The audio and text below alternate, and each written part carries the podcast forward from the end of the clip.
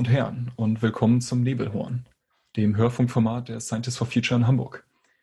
Normalerweise senden wir an dieser Stelle Gespräche mit Forscherinnen und Forschern aus Hamburg. Anlässlich der kommenden Bundestagswahl am 26.09. veröffentlichen wir in den kommenden Wochen allerdings sechs Sonderfolgen, in denen wir mit Hamburger Kandidatinnen und Kandidaten für den Bundestag sprechen wollen. Die 2020er Jahre sind von entscheidender Bedeutung dafür, ob wir den Klimawandel auf ein halbwegs akzeptables Maß reduzieren können oder uns auf eine sehr stark veränderte Umwelt einstellen müssen. Und in diesem Sinne ist die kommende Bundestagswahl ebenfalls eine kritische Entscheidung innerhalb Deutschlands. Dass sich unser Umgang mit der Umwelt dringend ändern muss, steht außer Frage. Aus diesem Grund sprechen wir mit den Kandidatinnen und Kandidaten aus Hamburg über Themen des nachhaltigen Lebens und Wirtschafts in Deutschland und der Welt. Hier in den vorherigen Aufnahmen haben wir im Vorfeld von unserer heutigen Aufnahme und denen, die noch kommen, unsere Kolleginnen und Kollegen aus vielen verschiedenen Fachbereichen gefragt, welche Herausforderungen in ihren Augen besonders wichtig sind. Die uns zugesandten Fragen und Hintergrundinformationen haben wir zusammengefasst und verwenden sie für dieses Gespräch. Unsere Einladung zum Gespräch heute sind freundlicherweise Franziska Hoppermann von der CDU und Aidan Ösus von der SPD gefolgt. Beide treten für den Wahlkreis 22 Hamburg-Warnsbeek an. Guten Abend, Frau Hoppermann und guten Abend, Frau Ösus. Und vielen Dank. Hallo, guten Abend. Schönen guten Abend. Und bevor wir mit den thematischen Schwerpunkten beginnen, würde ich Ihnen gern die Gelegenheit geben, sich in ein paar Sätzen kurz vorzustellen. Mögen Sie vielleicht beginnen, Frau Hoppermann? Das mache ich sehr gerne. Äh, zunächst vielen Dank für die Einladung. Ich habe mich da sehr drüber gefreut. Ein total spannendes Gesprächsformat, finde ich. Und so viele Podcasts haben wir sonst normalerweise auch im Wahlkampf nicht. Insofern ist es was Besonderes. Ich bin Franziska Hoppermann. Ich bin 39 Jahre alt. Ich äh, bin geboren in Wandsbek und hier auch aufgewachsen. Ähm, ich bin äh, verheiratet und habe ähm, einen Sohn. Wir leben in den Walddörfern. Ich habe jetzt 20 Jahre Kommunalpolitik in Wandsbek gemacht, war sehr lange in der Bezirksversammlung, zuletzt auch als Fraktionsvorsitzende.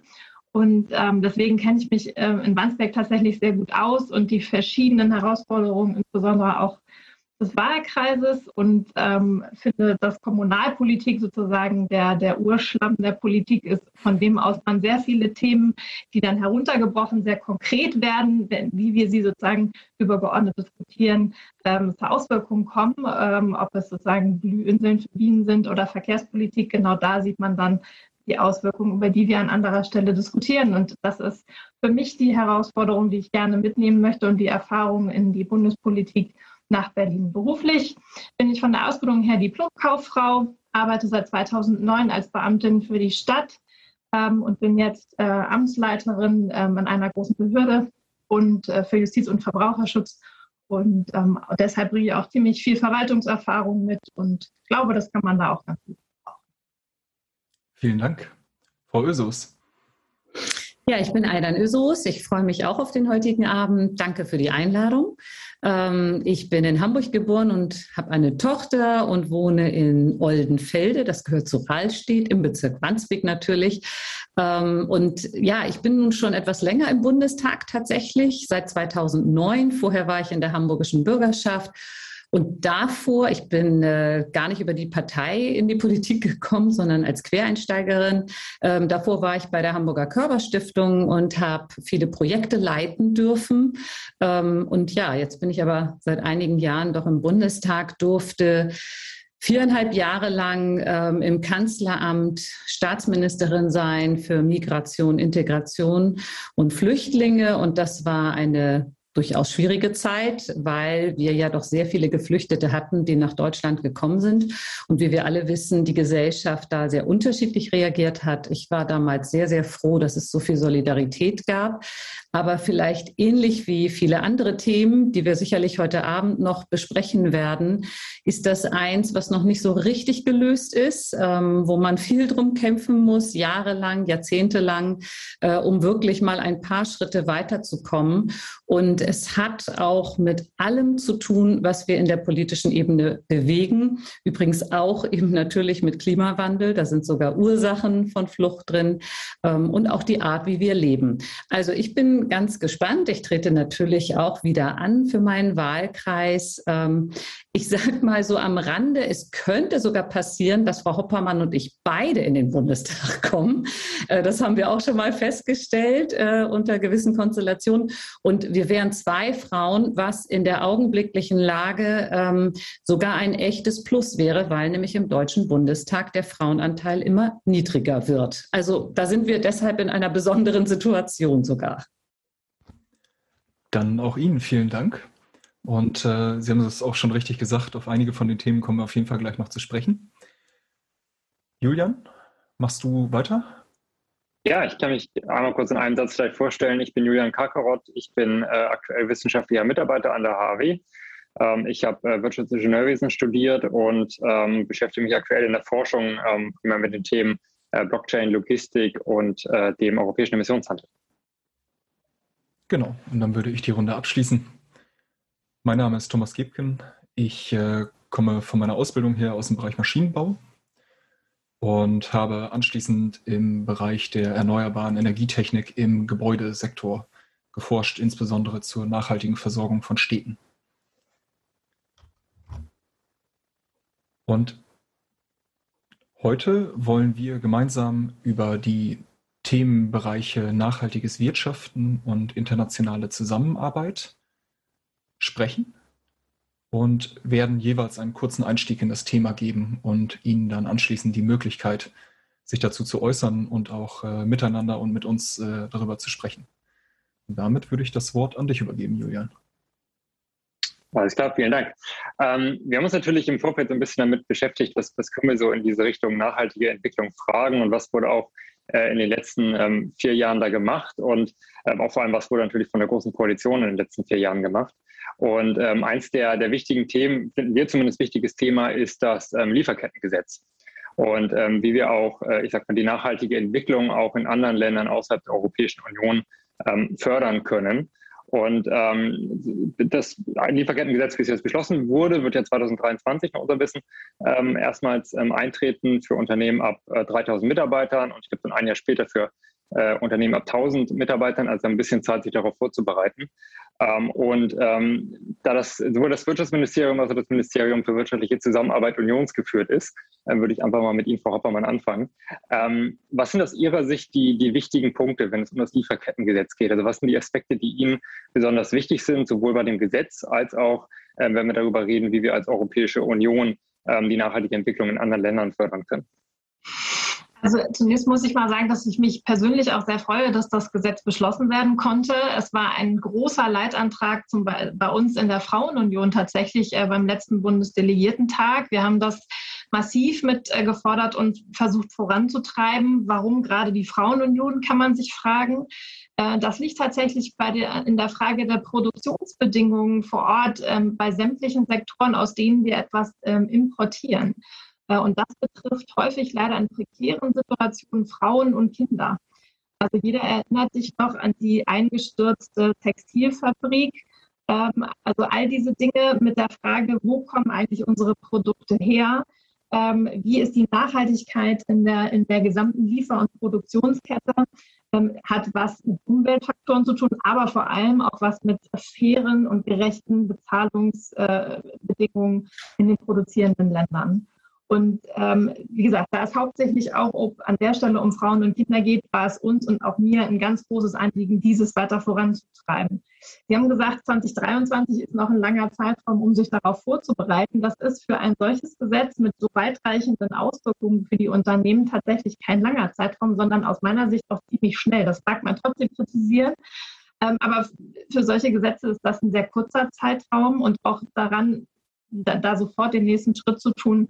Auch, es war ein langer Aushandlungsprozess auch mit der Wirtschaft. Also wir kommen jetzt ja auch ein bisschen rum, darüber haben wir ja vorhin schon mal gesprochen. Bei den Unternehmen ähm, stößt das auf sehr viel Kritik. Da wird uns auch sehr viel, gerade auch als Union, entgegengehalten, warum macht ihr das? Das ist für uns ein ganz großer Nachteil, ähm, so als, als deutsche Unternehmen. Und ich finde aber, wir müssen damit Verantwortung vorangehen.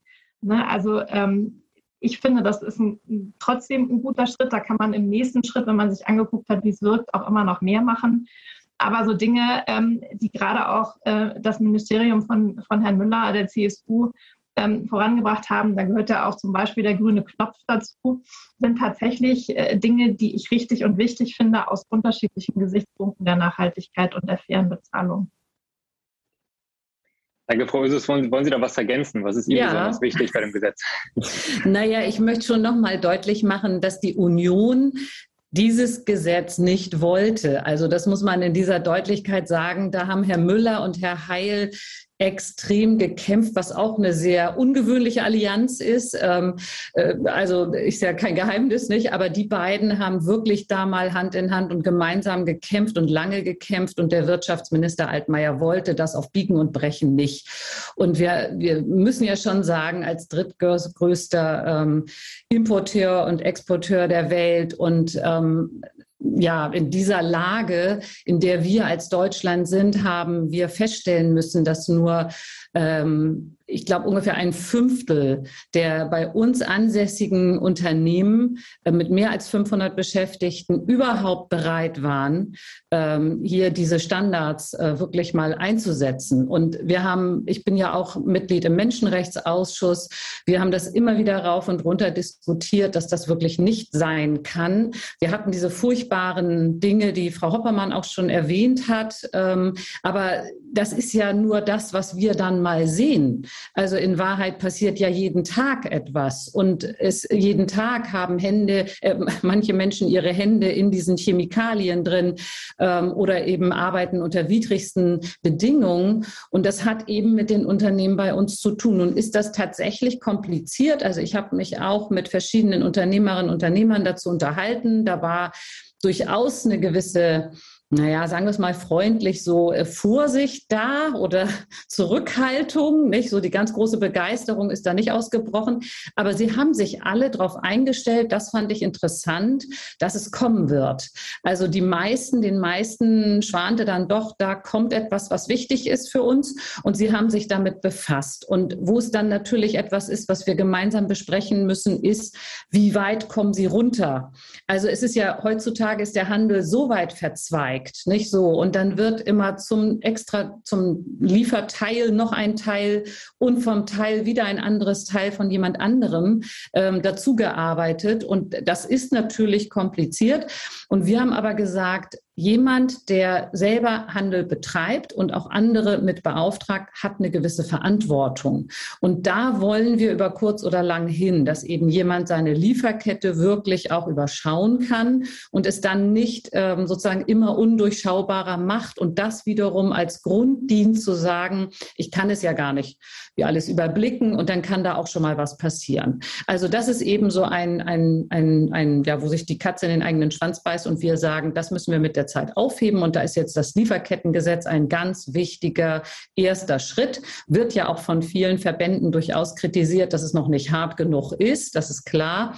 Ähm, aber es ist eben ein ganz wichtiger Schritt, dass wir es jetzt haben, weil nachbessern kann man dann ja immer. Vielleicht darf ich noch einen Satz dazu sagen äh, zu der Frage, wie hat sich die Union da verhalten? Ich will nur sagen, das macht ja deutlich, ähm, was das Austarieren von Interessen an der Stelle ist. Also ich habe ja gesagt, die Frauenunion hatte da eine ganz, eine ganz klare Beschlusslage und hat das sozusagen mhm. intern auch nach vorne getrieben.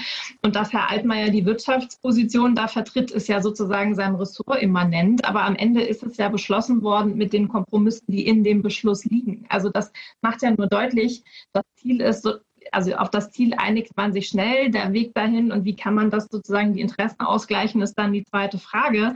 Ähm, aber ich finde es auch einen richtig wichtigen Schritt, dass wir das jetzt überhaupt mal auf den Weg gebracht haben. Und ich glaube, da müssen auch andere europäische Länder noch hinterherkommen, um den Effekt natürlich noch mal zu vergrößern. Aber die Verantwortung, die wir da haben, gerade in der Europäischen Union, finde ich enorm. Und deswegen finde ich es wirklich wichtig, da mal zu beginnen. Und natürlich kann man immer mehr fordern und natürlich kann man immer nachbessern. Das können wir dann mal gucken, wenn wir dann auf dem Weg sind. Aber erstmal ist das, glaube ich, ein großer Meilenstein.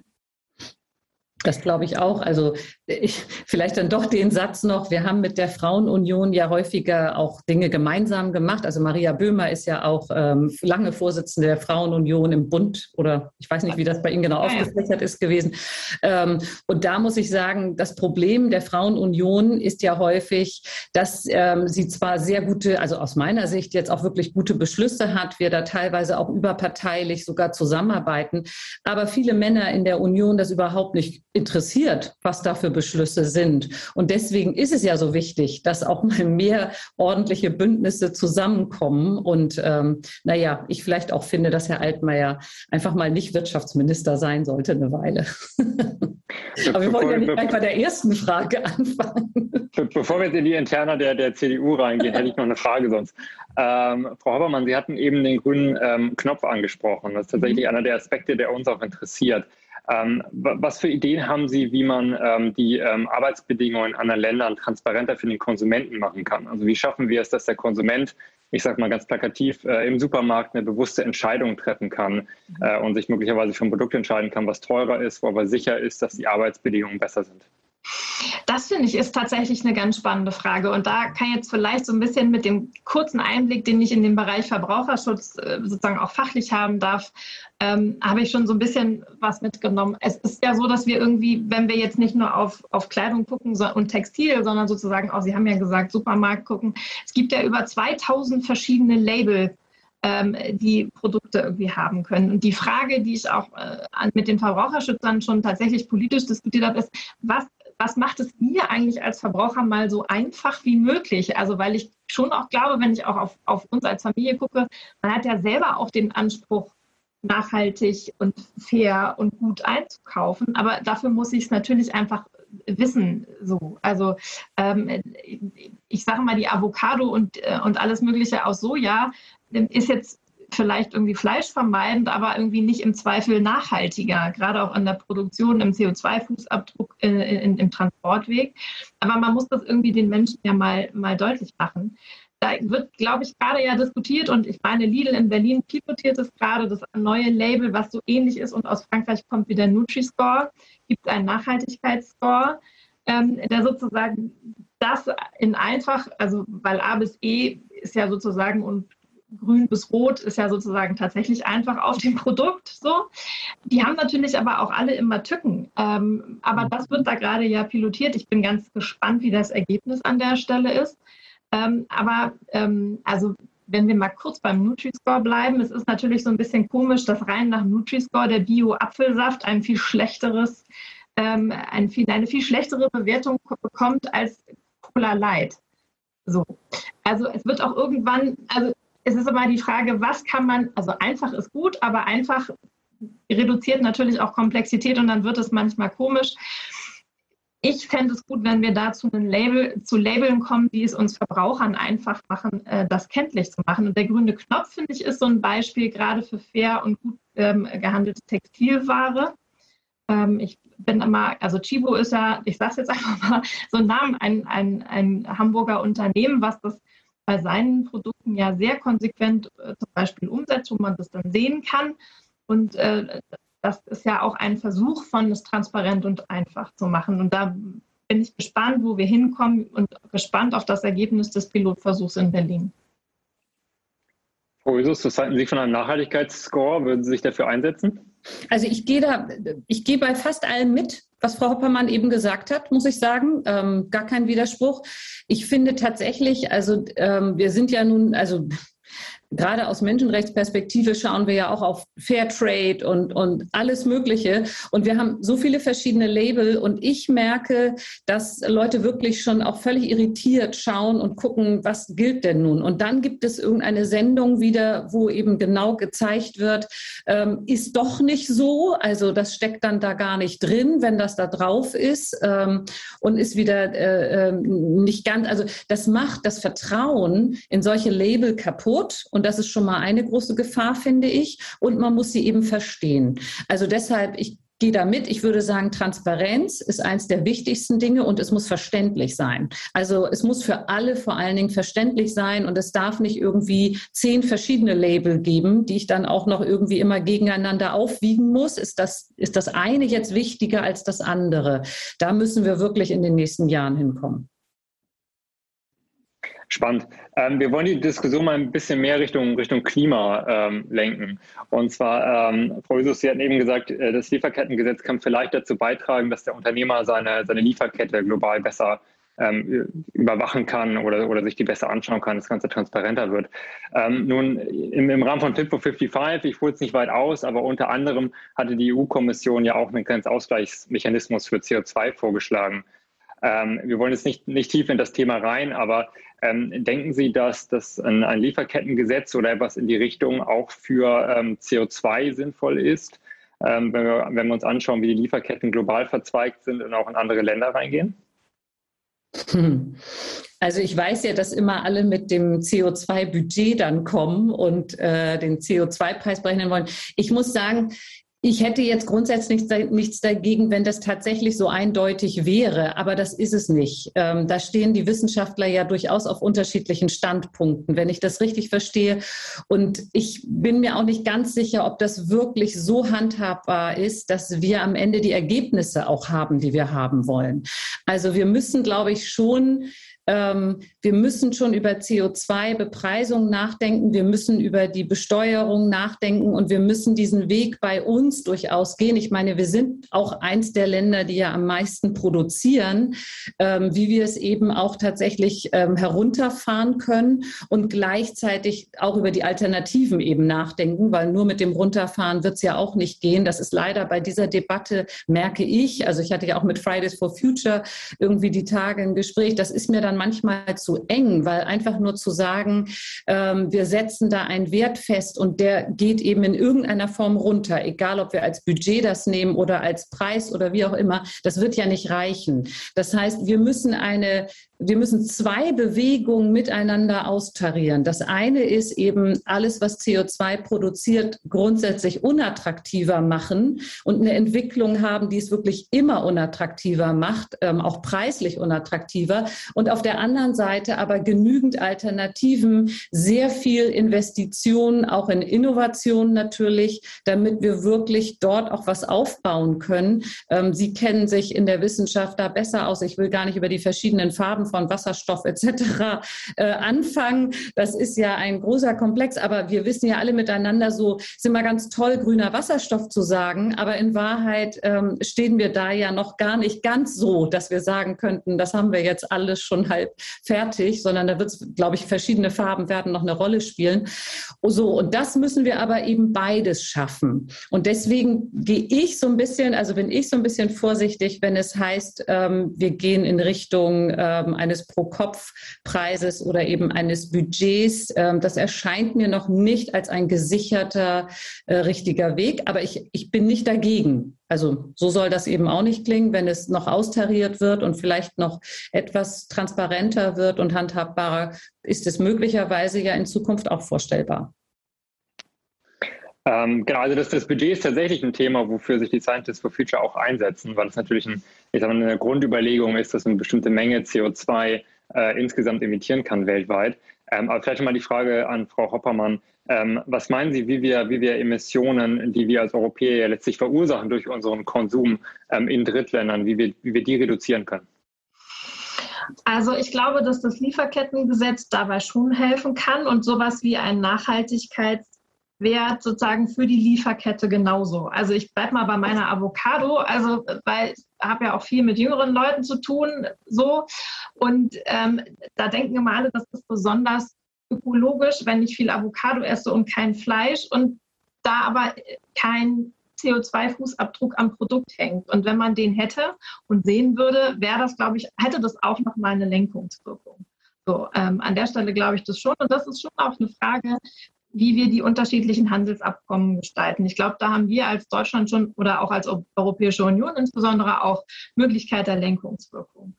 Auf Deutschland gesehen, ich weiß nicht, ob wir noch über CO2-Preise und so weiter sprechen wollen, ob das die nächste Frage wäre. Ähm, sonst sage ich da jetzt auch irgendwie was zu. Aber ich glaube, wir brauchen da internationale Partnerschaften und es ist ja insbesondere die Frage, wie wir die Schwellenländer und die Entwicklungsländer mit in diese Klimaneutralität nehmen können. Denn das ist ja eine weltweite Aufgabe. Das können wir ja als Deutschland sozusagen nicht alleine lösen. Und, ähm, ich kenne die Diskussion, wird ja vor allen Dingen auch von etwas anderen Parteien immer noch nach vorne getrieben. Die haben ja dann auch ein Recht darauf, sozusagen ähm, auf das Wohlstandsniveau zu kommen, wo wir jetzt sind. Und ich glaube, dass wir die Verantwortung haben, klimaneutrale zum Beispiel Industrieproduktion zu exportieren in diese Länder, um sie sozusagen sofort mit in den klimaneutralen Pfad zu nehmen. Also ähm, China muss nicht erst durch die, durch die Industrialisierungswelle, wie zum Beispiel Großbritannien sie hatte, da gab es ja auch, ne, also was die Umwelt angeht, in der Industrialisierung der letzten zwei Jahrhunderte wirklich üble ähm, Entwicklung. Da muss ja China jetzt nicht durch mit seinen Flüssen, wenn wir sozusagen schon einen Schritt weiter sind und andere Technologien dahin exportieren können. Also ich glaube, da haben wir ähm, gute Möglichkeiten, die wir gerade auch als Europäische Union benutzen sollten. Mhm. Darf ich was zum, zum Stichwort China sagen? Also ich, ähm, ich war eben erst fast ein bisschen irritiert tatsächlich, weil ich immer die Sorge habe, dass ähm, China uns ja, also wollen uns ja immer das Wasser abgraben und sie sind ja immer schnell auch im Nachmachen von Dingen und äh, in Wirtschaftsspionage etc. Also meine Sorge geht tatsächlich in die Richtung, dass wir aufpassen müssen, dass China nicht alle Länder immer von sich abhängig macht. Gerade den ganzen afrikanischen Kontinent, wo sie ja ohne Ende die, den Kredite vergeben etc. Und deswegen gehe ich aber an der einen Stelle unbedingt mit, wir müssen mit unserer Technologie eben auch den Schwellenländern helfen. Wir müssen sie unterstützen. Also das, äh, finde ich, ist schon eins der wichtigsten Dinge. Ähm, aber äh, beim Stichwort China bin ich immer etwas vorsichtig. Ich kann das vielleicht erläutern, warum ich gerade China gesagt habe. China hat sich ja bei der Frage, bis wann wollen sie klimaneutral sein, sehr zurückhaltend gezeigt. Die haben das ja sehr viel weiter in die Zukunft gestreckt als wir oder auch als die Europäische Union. Und ähm, bei der Riesen, also bei der Größe der Volkswirtschaft, können wir Indien vielleicht dann auch noch mitnehmen, halte ich das also gerade sozusagen auch aus chinesischer Sicht für eine vertane Chance. Also weil gerade mit der Macht, die China ja hat, Dinge schneller umzusetzen als wir, das ist ja da in dem politischen System so, ne? wenn die sich für einen Weg entscheiden, dann gehen sie den ja konsequent ohne Rücksicht auf Verluste. Genau, also wir können innerhalb von 100 Tagen einen Flughafen bauen, so ungefähr.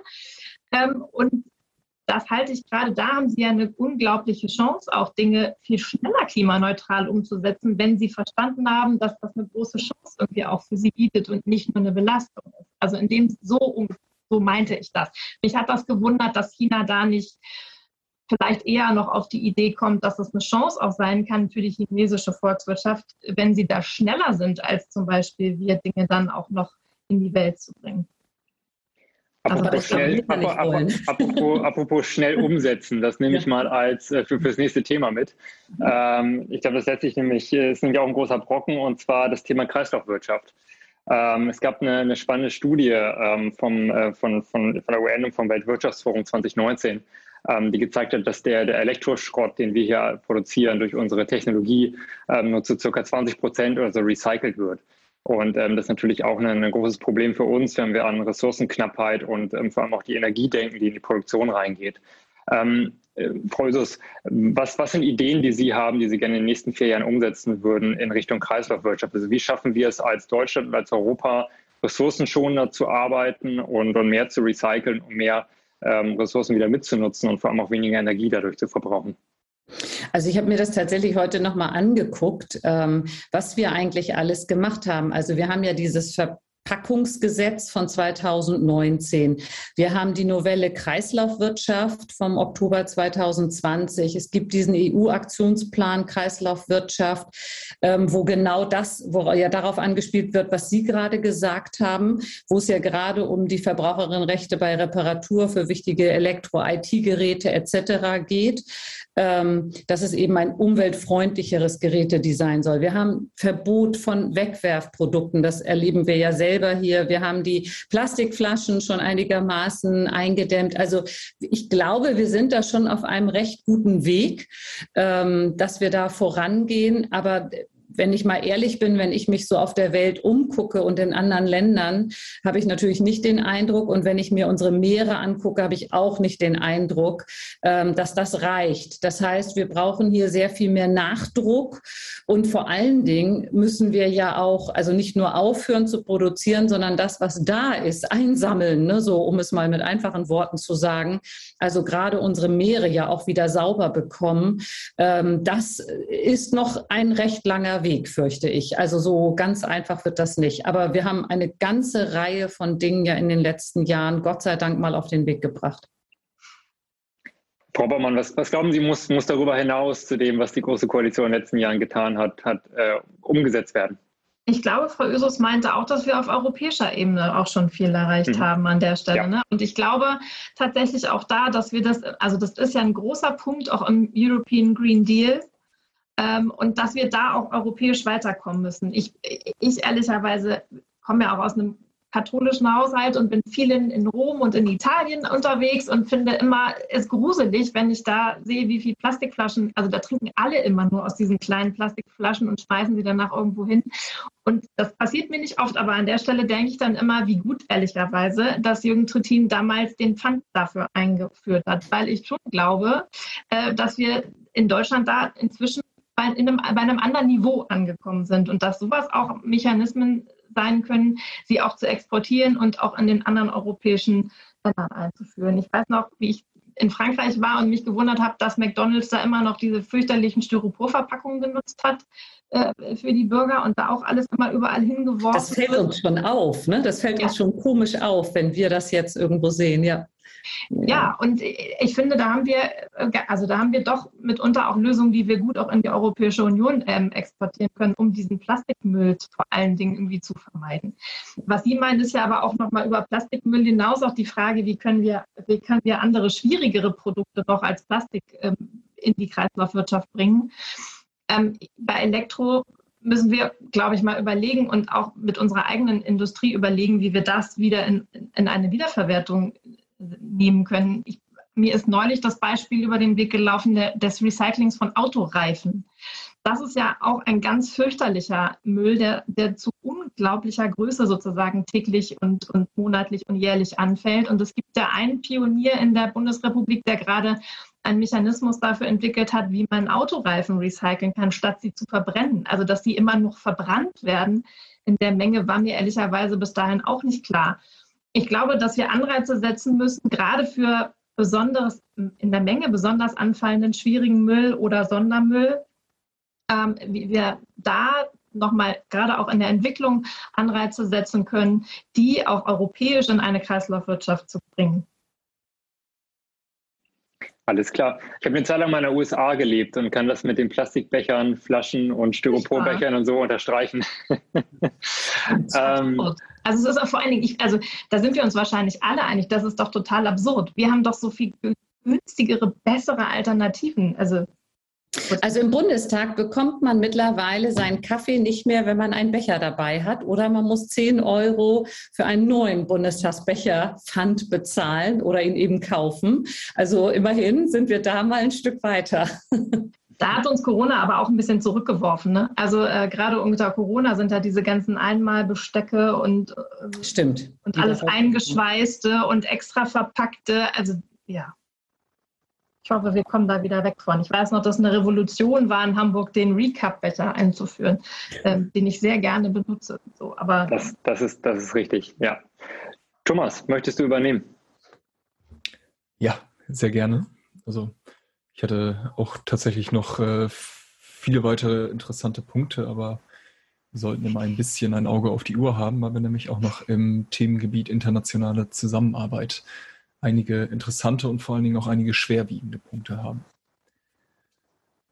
Und zwar scheint es aktuell sehr unwahrscheinlich, dass äh, künftige Flucht- und Migrationsbewegungen durch entschiedenes Handeln im Sinne der Emissionsvermeidung weitgehend verhindert werden können, weil sich der Klimawandel heute schon stark auf verschiedene Regionen in der Welt auswirkt.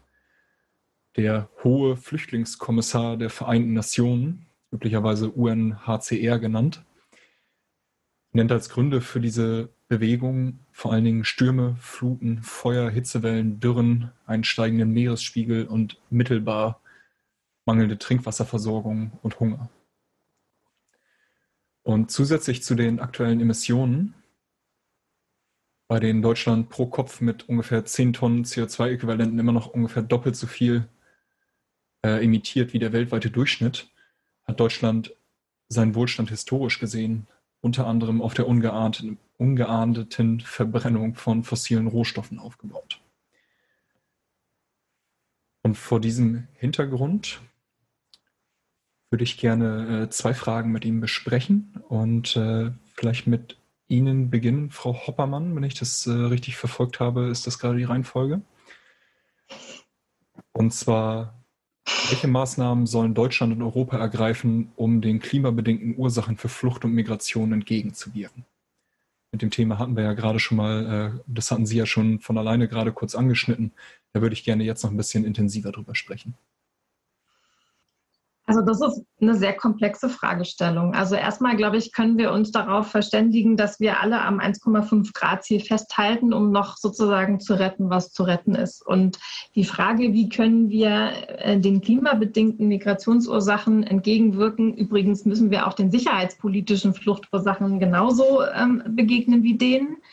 Ähm, hat natürlich unmittelbar damit zu tun, wie, wie wir dieses Ziel erreichen können. So. Und ähm, ich glaube, auch da muss man wieder gucken, was machen wir europäisch, was machen wir zum Beispiel ähm, international sozusagen als Europäische Union ähm, mit anderen Ländern. Ähm, was, glaube ich, klar ist, dass nicht alle, die aus, aus, ähm, aus klimabedingten Fluchtursachen ihr Land verlassen müssen, zu uns kommen können. Das kann ja nicht kann ja nicht die, die Lösung sein, sondern dass wir gucken müssen, wie wir, diese, ähm, wie wir diese Ursachen bekämpfen können. Von der Sicherung des Regenwaldes bis hin zu, wie können wir klimagerechte Industrie ähm, exportieren und Lösungen mit exportieren. Das sagte ich ja eben. Ne? Also wie können wir den Schwellenländern helfen, zu dem von ihnen angestrebten Wohlstand zu kommen, ohne fossile Energie verbrennen zu müssen, auf dem Weg dahin, wie wir das jetzt getan haben. Das ist ja richtig, aber das kann ja nicht dazu führen, dass wir dann sagen, okay, dann braucht der anderen eben auch noch 150 Jahre, bis wir da angekommen sind in der Erkenntnis. Wie nee, ganz stehen. genau. Also da bin ich, bin ich auch bei Ihnen. Ich äh, äh, grätsch kurz rein. Ja, gerne. Äh, mir mir geht es wirklich gerade um, äh, also mein, meine Frage zielt darauf ab, welche grundlegenden Mechanismen würden Sie für geeignet halten? Wäre das zum Beispiel Zusammenarbeit in einem technischen Bereich? Wäre das, wären so. das äh, Bildungsmaßnahmen, die man äh, Partnerländern anbieten könnte? Also durch welche Mechanismen wollen wir die anderen Länder unterstützen? Ich glaube vielfältig. Also dass internationaler CO2-Handel sozusagen der Anreize setzt, ist aus meiner Sicht da ein, ein guter Punkt. Natürlich Entwicklungszusammenarbeit sozusagen in, in, in, Forschung und Industrie, Bildung natürlich auch, ehrlicherweise auch das Lieferkettengesetz, um die Produktionsbedingungen sozusagen ähm, in den Produktionsstandorten ähm, zu verbessern. Ähm, bis hin zu den Handelsabkommen, die dann ja bestimmte Standards eben auch festsetzen können, wo wir sozusagen helfen können. Und ähm, im Rahmen der Entwicklungszusammenarbeit ist das natürlich auch ein großer Punkt, gerade mit den Entwicklungsländern, also in der Partnerschaft zum Beispiel mit Afrika. Vielen Dank. Frau Ösus. Ja, ich glaube, also es ist ja so, so wenig definiert, ähm, was ganz genau ähm, Klimawandel und Migration bedeutet. Und man muss tatsächlich sehen, also diejenigen, die es, es, das ist ja mal dieser Streit, nicht? Wir, wir sind uns, glaube ich, hier in dieser Runde alle einig über den menschengemachten Klimawandel. Ähm, das hoffen wir. ja, also denke ich jetzt mal. Entspannen ähm, schon mal ein bisschen. Ne? Da hatten wir auch schon andere Runden, ja. Ähm, genau. Aber es, es, gibt, äh, es gibt eben auch Wetterereignisse, die ja auf, also entweder aufgrund des Klimawandels oder auch manchmal nicht nur aufgrund des Klimawandels, aber Wetterereignisse, aufgrund dessen Menschen Haus und Hab und Hof verlieren. Ich meine, das haben wir gerade auch in Deutschland erlebt, ähm, zu unserer eigenen, ja doch ähm, äh, furchtbaren Überraschung. Und da muss man sagen, ist eben auch die Flucht dann eine jeweils andere und dann muss man mit anderen Mechanismen ran. Also das eine ist, ähm, dass wir auf jeden Fall humanitäre Hilfe und Krisenprävention brauchen. Also beides im Grunde. Ne? So die humanitäre Hilfe haben wir in den letzten Jahren ja immer weiter höher geschraubt. Die betrifft natürlich auch andere Dinge, aber ich sag mal, das ist ja dann auch eine Heuschreckenplage in ähm, Äthiopien oder eine, ähm, ja, weiß ich nicht, Hochwassergeschichten. Also kann, können wir anderen Ländern auch helfen, dass sie zum Beispiel entsprechende Deiche bauen oder dass sie sich eben gegen bestimmte Dinge, die passieren können, schützen können, beziehungsweise gibt es auch Frühwarnsysteme, die man jeweils dann auch dort unterbringen kann. Wir sehen, dass die Migration, ähm, die mit Klima verbunden wird, häufig nur also nur in Anführungsstrichen jetzt, äh, sich innerhalb des Landes bewegt meistens. Die Menschen wollen nicht weg, die wollen nicht nach Europa, also wenn sie jetzt zum Beispiel aus dem afrikanischen Kontinent kommen, die wollen nicht vom Süden alle in den Norden.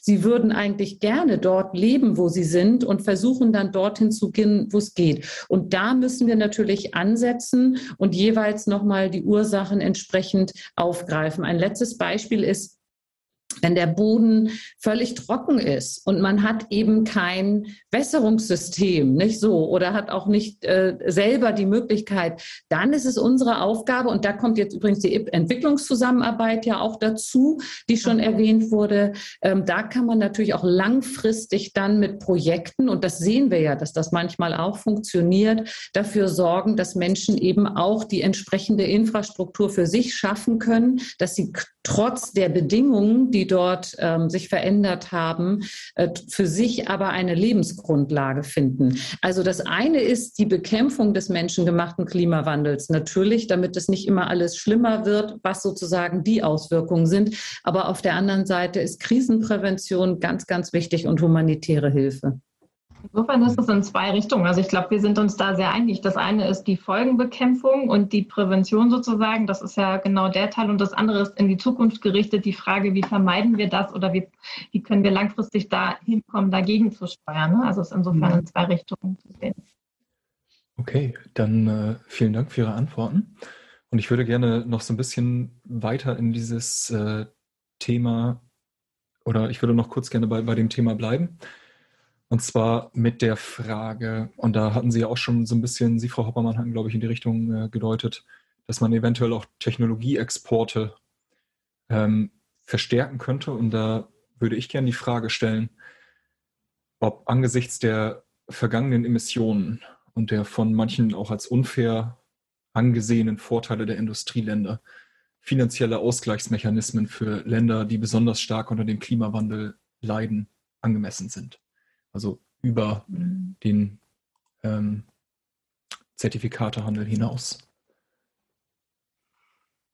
Will ich nicht ausschließen, aber das ist ja dann die Frage, wo das hingehen soll. Also wenn das nur Reparationsleistung sozusagen soll, der Gerechtigkeit wegen, ist das ja auch nichts, was der, was der Entwicklung sozusagen nach vorne irgendwie hilft. Das muss ja schon dann zielgerichtet sein.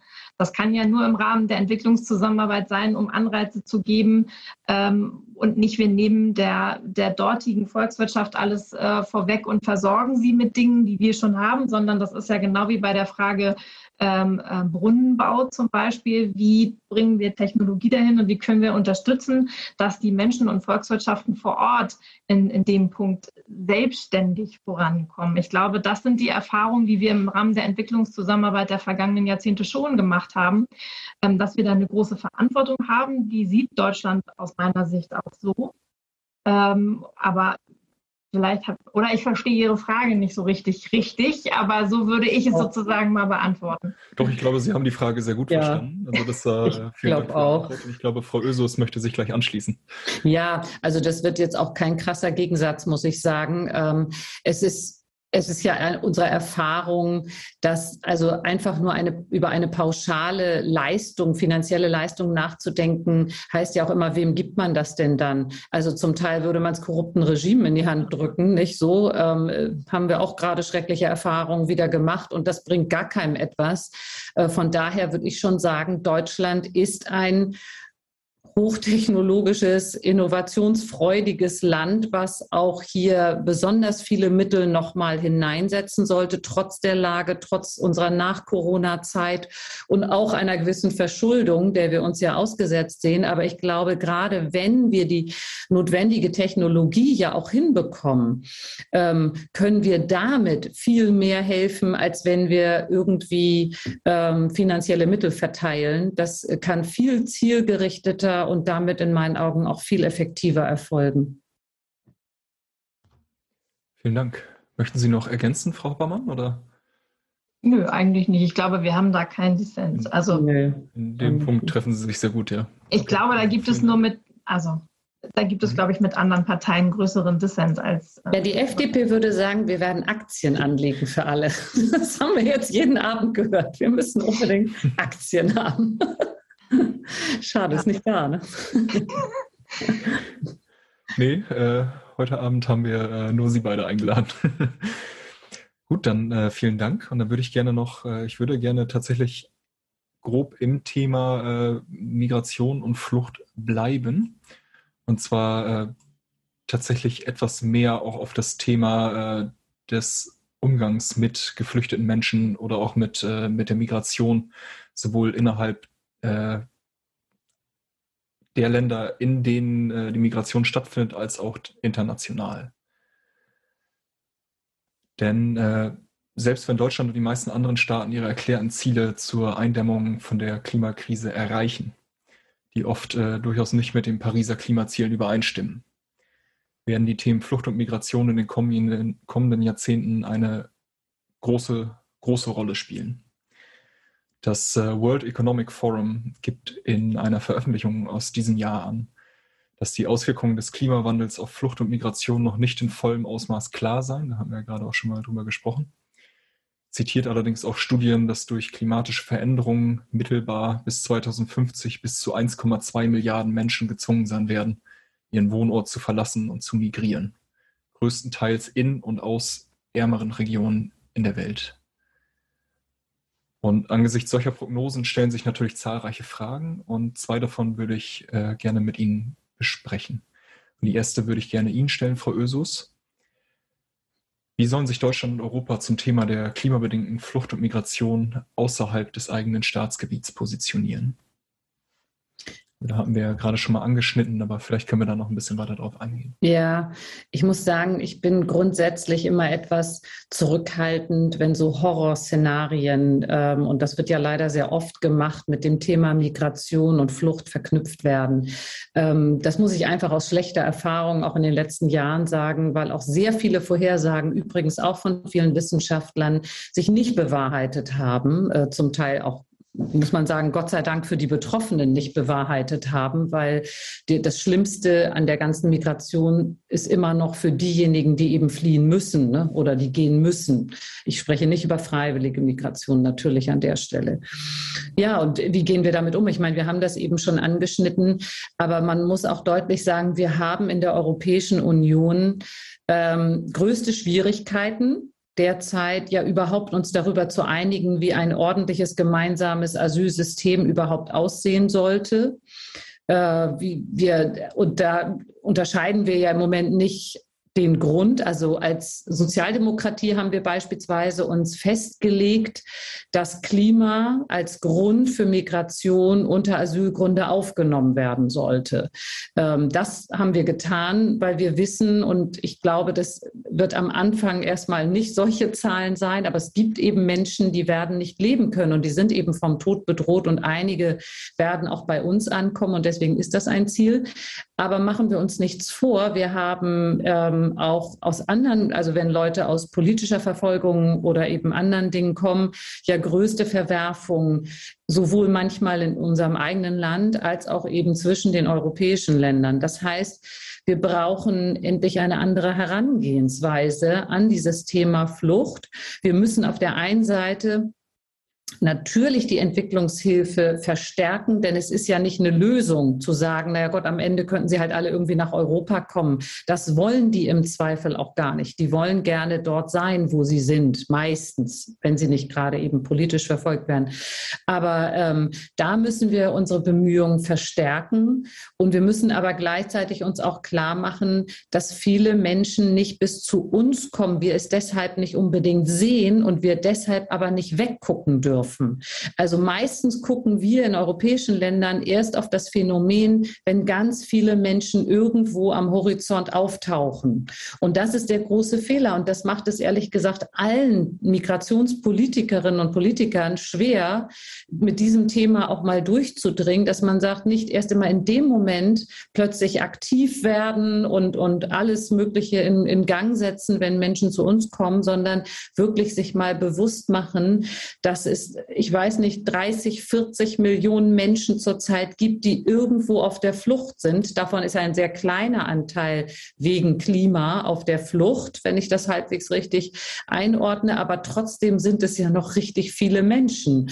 Und äh, da müssen wir auch hingucken, wenn sie eben nicht erst bis Europa kommen. Und letzter Nachsatz vielleicht noch, das europäische Asylsystem, das gemeinsame europäische Asylsystem GEAS müssen wir endlich mal vernünftig reformieren. Es muss eine Solidargemeinschaft sein als Europa, dass wir sagen, wir helfen gemeinsam und wir unterstützen uns bei solchen Dingen auch gemeinsam. Und davon sind wir leider noch ein ganzes Stück entfernt. Okay, vielen Dank. Äh, Frau Hoppermann, bevor Sie äh, antworten, würde ich gerne noch kurz äh, ergänzen. Ähm, wir haben natürlich äh, nicht die Absicht, äh, Panik zu machen, sondern äh, versuchen eben mit den Zahlen zu arbeiten, äh, so wie wir sie finden.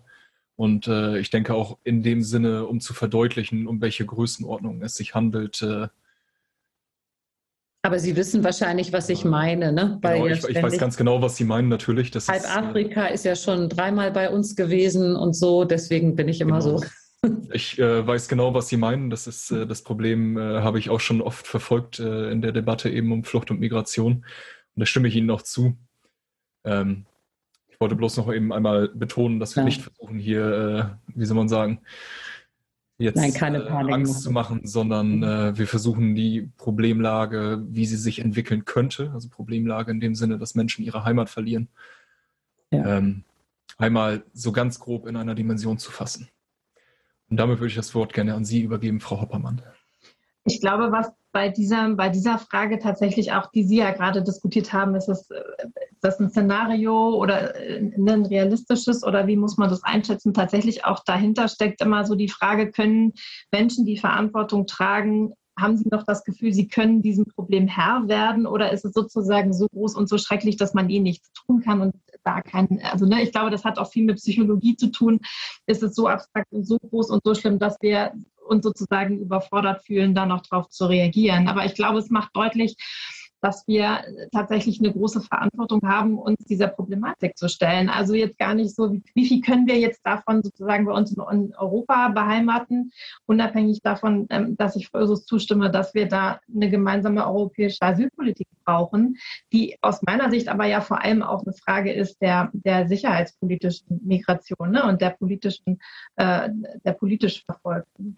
Aber ich glaube auch, und da stimme ich ja extrem wirklich maßgeblich zu. Die Menschen wollen eigentlich in ihrer Heimat bleiben. Sie lieben ihre Heimat, wenn sie denn dort leben können. Das heißt, die Frage ist, ähm, wie können wir gemeinsam mit diesen Ländern, wo sich diese Problematiken stellen oder diese Regionen stellen, diese Entwicklung so verändern, so in zwei Richtungen, also nach vorne gerichtet, aber auch in der Frage der Ursachen Vermeidung, ähm, dass man dort leben kann. Das stellt sich ja zum Beispiel auch in Amerika selbst. Also es gibt ja Landstriche, die sind so heftig von Waldbränden ähm, bedroht, dass selbst in den schönsten Gegenden ähm, Amerikas man eigentlich irgendwie kaum noch wohnen kann. Es gibt andere Regionen in Amerika, die haben extremen Wassermangel. Also da muss sich auch jeweils die Volkswirtschaft, das betrifft ja nicht nur Entwicklungsländer so, sondern da muss man sozusagen ja auch als ähm, als Wirtschaftsnation sich überlegen, äh, wie geht man damit um. Und das be betrifft zum Beispiel, war lange jetzt auch in der Caritas und im Caritasrat auch ganz viel die Frage Armut und Ernährung. Wie kriegen wir es hin, dass Menschen äh, nicht, nicht Hunger leiden müssen? Und diese vielen Menschen, die auf der Flucht sind, davon sind ja auch eine ganze Menge Kinder, was ja auch deutlich macht, dass wir eine große Verantwortung haben, uns in dieser Frage der Entwicklungszusammenarbeit sei es aus klimapolitischen Gründen oder aus armutspolitischen Gründen, da ähm, sozusagen zu engagieren. Vielen Dank. Möchten Sie noch ergänzen, Frau Ösus? Nö, ich glaube, dazu haben wir jetzt fast alles gesagt. Sehr gut.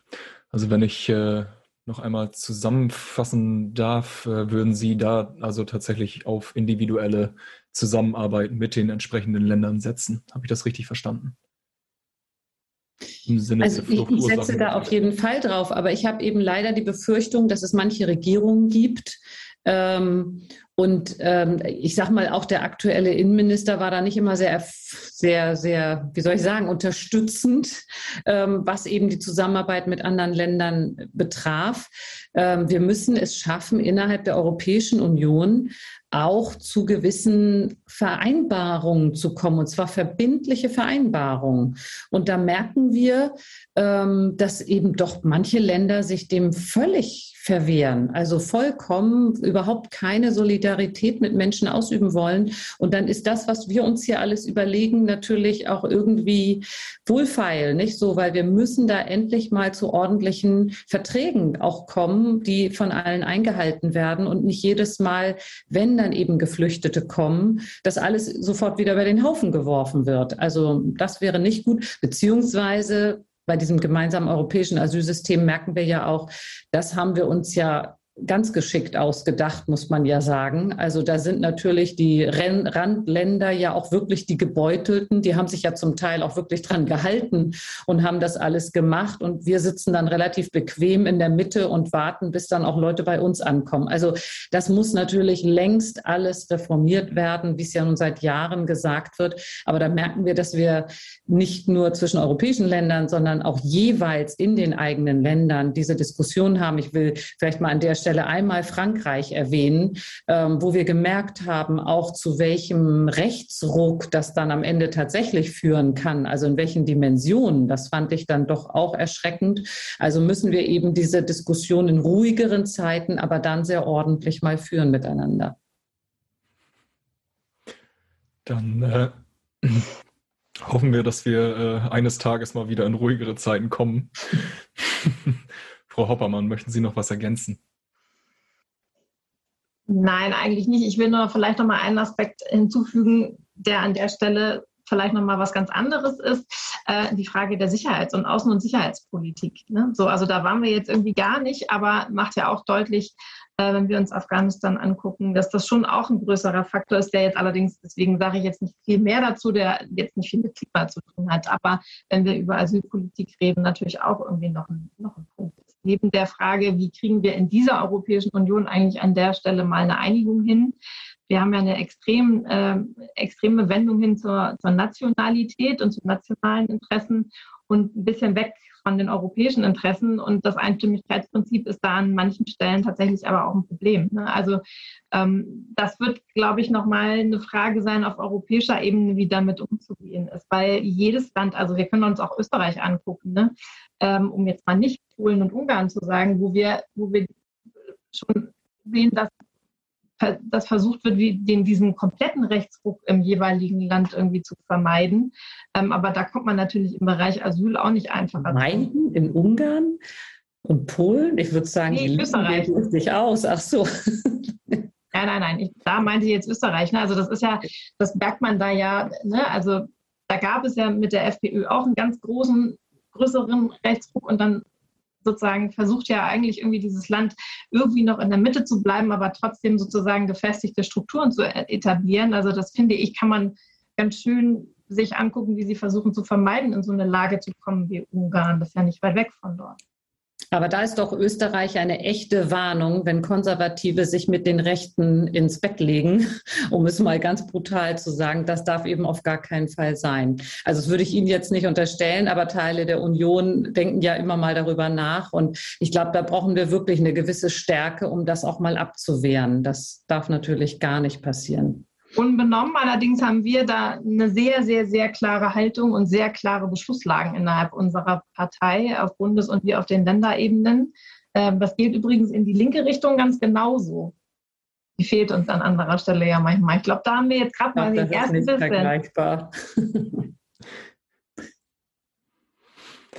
Gut, ähm, ich würde an der Stelle vielleicht äh, noch einmal ganz kurz äh, auf die Frage davor zurückkommen, Frau Hoppermann, wenn ich das gerade bei Ihnen richtig rausgehört habe und auf das äh, zurückkomme, was Frau Ösos gerade gesagt hat, was wäre dann Ihre Empfehlung eher auch auf ruhige Zeiten warten oder jetzt äh, mutig vorangehen und so etwas wie eine Allianz der Willigen versuchen?